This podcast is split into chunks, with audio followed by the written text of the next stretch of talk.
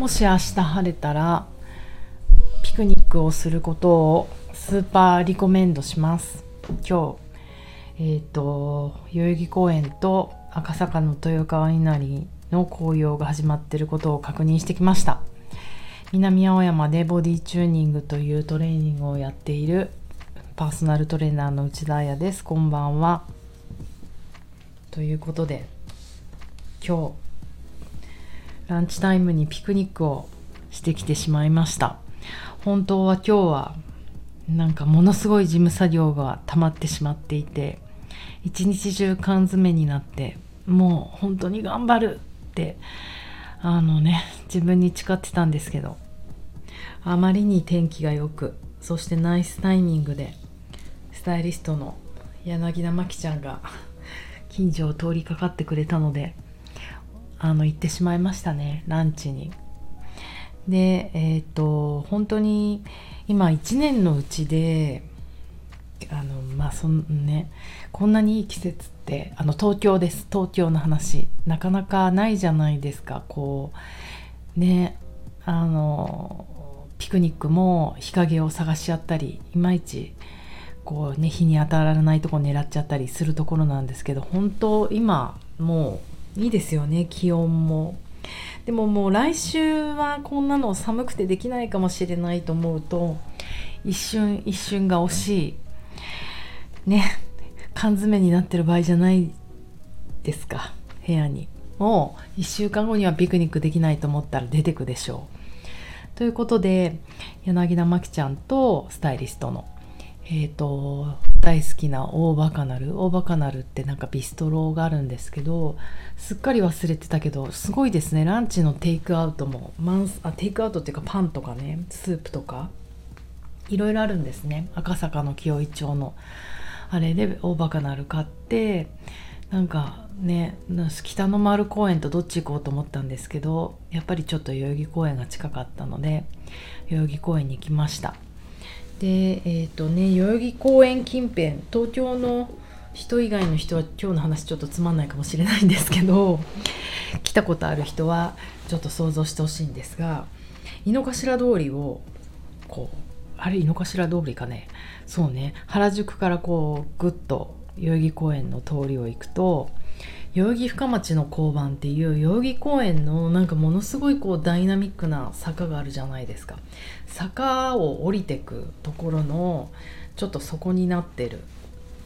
あの交番を確かあれ代々木深町の交番っていうんですよ。でそこをまずこう車で私たち行ったのでピューって通った時にえーと、土手みたいに見えるんですね。代々木公園が右も左もこうちょっとこう盛り上がってるような感じで結構高めの土手なんですよ。でその坂道ってかなりあのね自転車乗る人たちは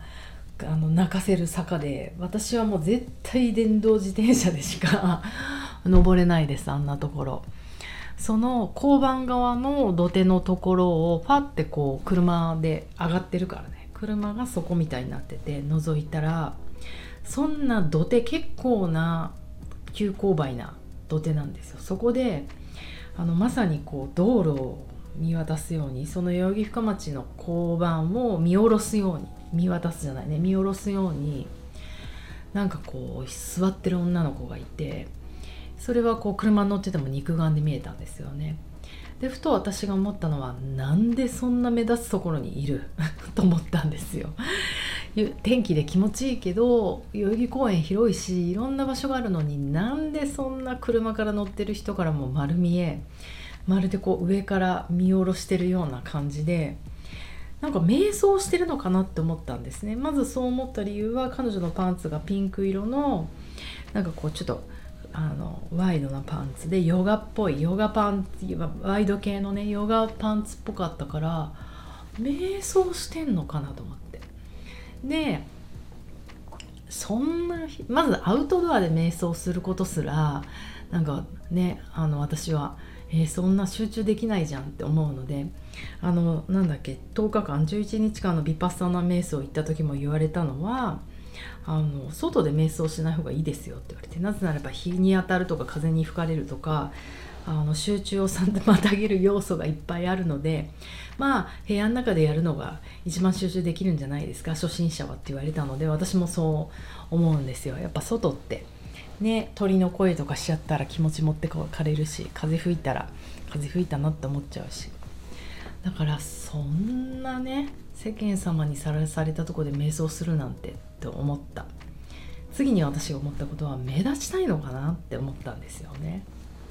なんか意地悪ですよね。ちょっと私この23日心がやさぐれてて。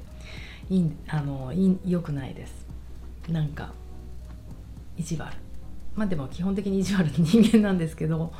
なんでそんな危ないところで。まずあと危ないしね。転がったりしたらどうしようって思ったし。なんでそんな危ないとこで瞑想してんのかなと思いながら車でピュッて通り過ぎて車を止めた。で私たちもその公園を裏から回ってそのまあ土手のねどこか日が当たるところであの買ってきたねおバカなるのランチのお弁当を食べようと思ってピクニックシートをこう広げようとしてたんですよ。でもね私たち大人だし私今日本当にびっくりするぐらいノーメイクですっぴんでしかも顔に寝跡が昼なのに寝跡がついてるぐらいあのもうちょっとこれ今日入院スタイルだからって言って入院してる時の両下ジャージ上下ジャージとすっぴんぷりで行ったのでなんか日陰がいいなと思ったんですよ。大人だしね私たち。で日陰に座りました。でそれでピクニックシートをもう広げてる瞬間から天敵現るでやっぱカラスが来るんですよね。なんか本当に代々木公園のカラスっていろいろこうなんか問題になったりとかしてるけどもう本当代々木公園の端っこだし日が当たるから大丈夫と思ったけどやっぱりカラスがカサカサカサってきてなんかもうこれパンとか広げたら危ないんじゃないのみたいな感じでうんカラスの危険を感じました。でやっぱりこうそこで私たちが気づいたのは日陰に行きたいから木の下に座りたいじゃないですか。だからその木の下にピクニックシートを広げたんだけどなんと上に木があるから上の木にカラスが止まるということもやっぱ5分で学習したんですね私たちが。なるほどと思ってでなんかねあのカラスって凶暴だって言いません？なんか頭の上に乗ったりとかあと髪飾りみたいなものがキラキラしててそれが光に反射したらなんかカラスがそれめがけて飛んできたとかそういう都市伝説みたいなことをいっぱい聞くからすごい怖くなってきちゃってカラスが。でいろいろまきちゃんと相談した結果あの上から襲われるぐらい、まあ、やっぱりカラスが木に止まってて急にふわって下に来たらなんかこう頭に止まられたりとかなんかもうかなわないと。上から襲われるぐらいだったら横からの方がいいんじゃないかってことになってそれも相当怖いけどその木の上に木があることを諦めようと思ったんですね。それで私たちがじゃあ木のないところを求めてその周辺を歩いたらなんと。さっきのその瞑想してるかもしれないガールの横になっちゃったんですよ。その時に私がふと思ったのは本当にごめんなさいと。彼女は目立ちたいわけでもなくてなんかこう天からねあのシティを見下ろして偉そうにしたいわけでもなくてあのただただカラスから逃れて安全なプレイスを探したら交差点の土手のトップになってしまったと。現に私たちも木の木陰にならないところを狙ったらそこしかなくて、まあ、結構横1メートルぐらいに近づいたんですよね。そしたら彼女とファッて目があって彼女はあもう悟ってた。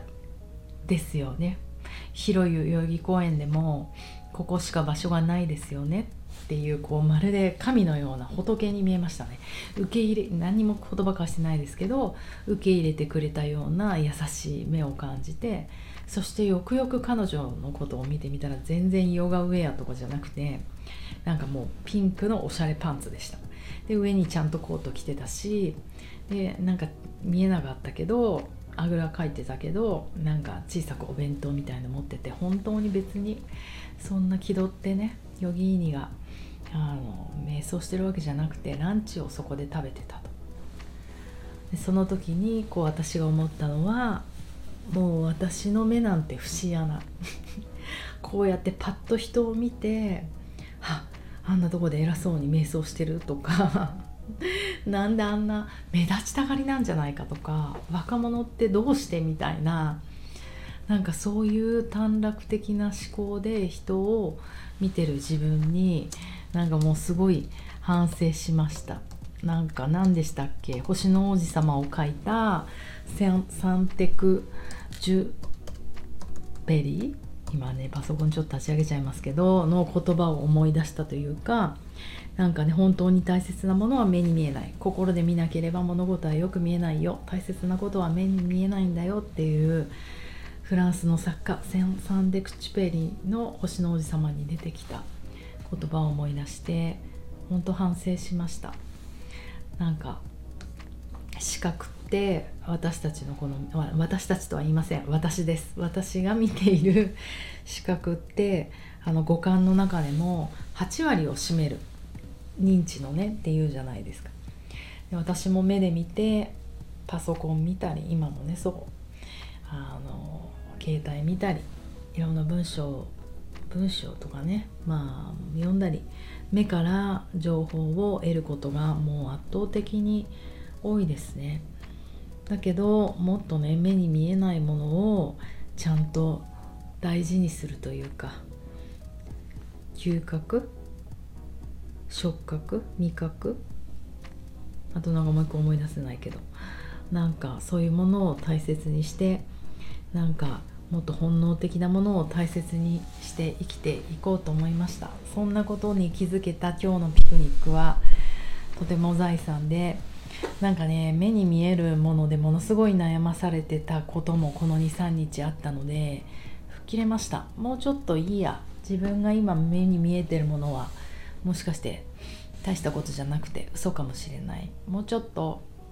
なんかいろいろ感じて時を過ごして変わるのを待ってみようと思えた素敵なランチでした。ということで皆さん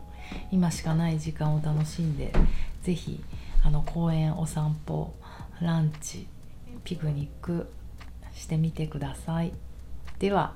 また明日おやすみなさい。